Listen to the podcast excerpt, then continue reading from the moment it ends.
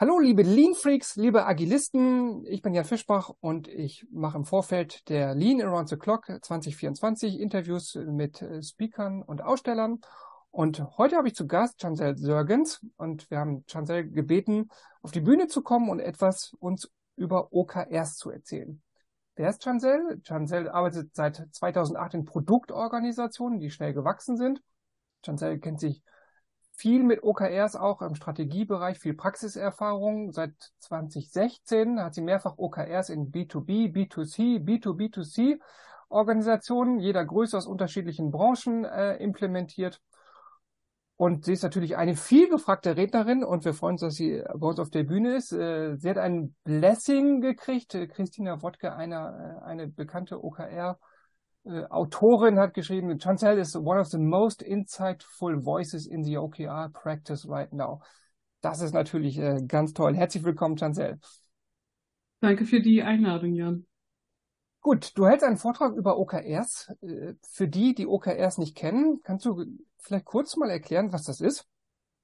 Ja, so eine komplexe Sache kurz zu erklären, ist natürlich immer schwierig. Ich versuche es. ähm, grundsätzlich geht es bei OKRs, dass wir in, in, in äh, unsere Strategie äh, komplexe Herausforderungen mit messbaren Outcomes artikulieren, formulieren und iterativ daran arbeiten, äh, und in eine komplexe Umwelt besser navigieren zu können und unsere Strategie adaptiver äh, gestalten zu können, damit wir mit den Veränderungen, dynamischen Weltveränderungen besser ähm, äh, besser klarkommen, besser darauf reagieren können, besser adaptieren können. OKR steht für Objectives and Key Results, also das sind Ziele und äh, ich sag mal Zwischenziele oder Zwischenergebnisse, die wir immer wieder erreichen wollen. Da gehört ja auch ein, ein bisschen so ein Rhythmus zu und ein bisschen äh, ja, bestimmte Aufgaben, die man an bestimmten Terminen macht. Aber du hast ganz viel Erfahrung äh, gesammelt in den letzten Jahren und du hast einen Vortrag mitgebracht, wo, wo du diese Erfahrung mit uns teilst. Magst du ein bisschen was zum Hintergrund erzählen? Gerne. Äh, OKR gewinnt ja sehr viel an Popularität zurzeit, seit letzten drei, vier Jahren. Äh, und je populärer es wird, desto äh, ähm, äh, fehlerauffälliger werden manche Implementierungen leider, äh, weil man sehr schnell damit anfängt, sehr schnell, ah, die Idee klingt gut und einfach, lass uns das schnell integrieren bei uns. Und leider dann mit der Zeit merkt man, äh, dass es doch nicht so einfach ist, dass es doch komplexer ist, als einfach nur drei Sätze zu schreiben, als Ziel formulieren ähm, der ganze Prozess dahinter äh, macht das Ganze ja eigentlich aus. Nicht nur das, was die Ziele de definiert worden sind, sondern wie wir daran arbeiten, macht ja viel aus. Und mein Vortrag äh, richtet sich genau an diesen Problemstellungen. Äh, äh eine der meist gemachte äh, äh, Fehler bei OKR-Implementierung ist, dass das von oben nach unten strikt kaskadiert wird weil das auch leider in vielen OKR-Büchern Lede so auch drin steht äh, womit ich auch angefangen habe, 2016, meine erste OKR-Implementierungen, auch genau so äh, äh, hierarchisch top-down angefangen hatte. Mit der Zeit in Praxis habe ich bemerkt, dass das aber nicht Sinn der Sache sein kann, äh, dass es äh, nicht äh, praxistauglich ist eigentlich diese Strickkaskadierung, sondern fürs strategisches Alignment andere Faktoren äh, notwendig sind. Und genau äh, darauf äh, äh, habe ich meinen ähm, äh, mein Vortrag aufgebaut, zu erzählen, wie auch äh, ohne strikte Kaskadierung strategisches Alignment erzeugt werden kann, vor allem aber auch cross-funktionale, cross äh, ähm, äh, Abteil, Abteilung übergreifend Alignment erzeugt werden kann. Darum geht es in meinem Vortrag. Spannend, spannend. Dieses strategische Alignment ist ja jetzt bei vielen Unternehmen, die auch größer werden, einfach wichtig. Früher hatte man vielleicht einen kleinen Laden und eine überschaubare Anzahl von Mitarbeitern, Mitarbeiterinnen. Das wächst natürlich an vielen Stellen. Deswegen finde ich OKRs ja so interessant, dass man irgendwie ein Mittel hat, ja, über die einzelnen Abteilungen hinaus, über die Gruppe hinaus irgendwie auch einen Prozess zu haben, bei dem man zu Zielen kommt. Also ich glaube, das nimmt zu, dieses Thema strategisches Alignment. Wie siehst du das?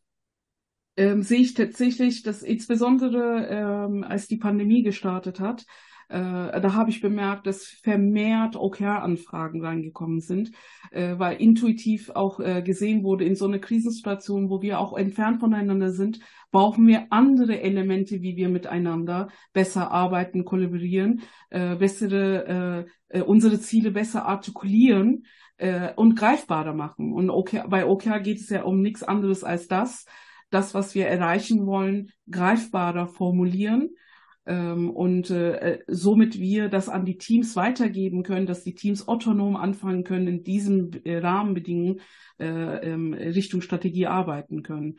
Und äh, es äh, hat sehr viel, ähm, zeigt sehr schnell äh, Vorteile, wenn auch OKR noch nicht richtig gemacht wird. Alleine von dieser Art von äh, Alignment, indem wir jetzt sagen, das wollen wir machen und das nicht, das sind die zwei, drei Ziele, an die wir uns fokussieren. Alleine das äh, hilft schon vielen Teams, wenn sie auch OKR an sich noch nicht hundertprozentig richtig machen.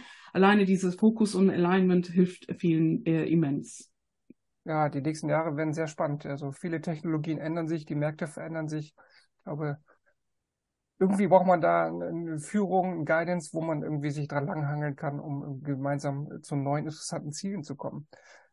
Was würdest du denn sagen, warum sollte jemand zum Beispiel, der aus dem Mittelstand kommt ähm, oder aus einem kleinen Start-up, wieso sollte der zu deinem Vortrag kommen? Was hast du äh, für diese Leute mitgebracht? Mhm.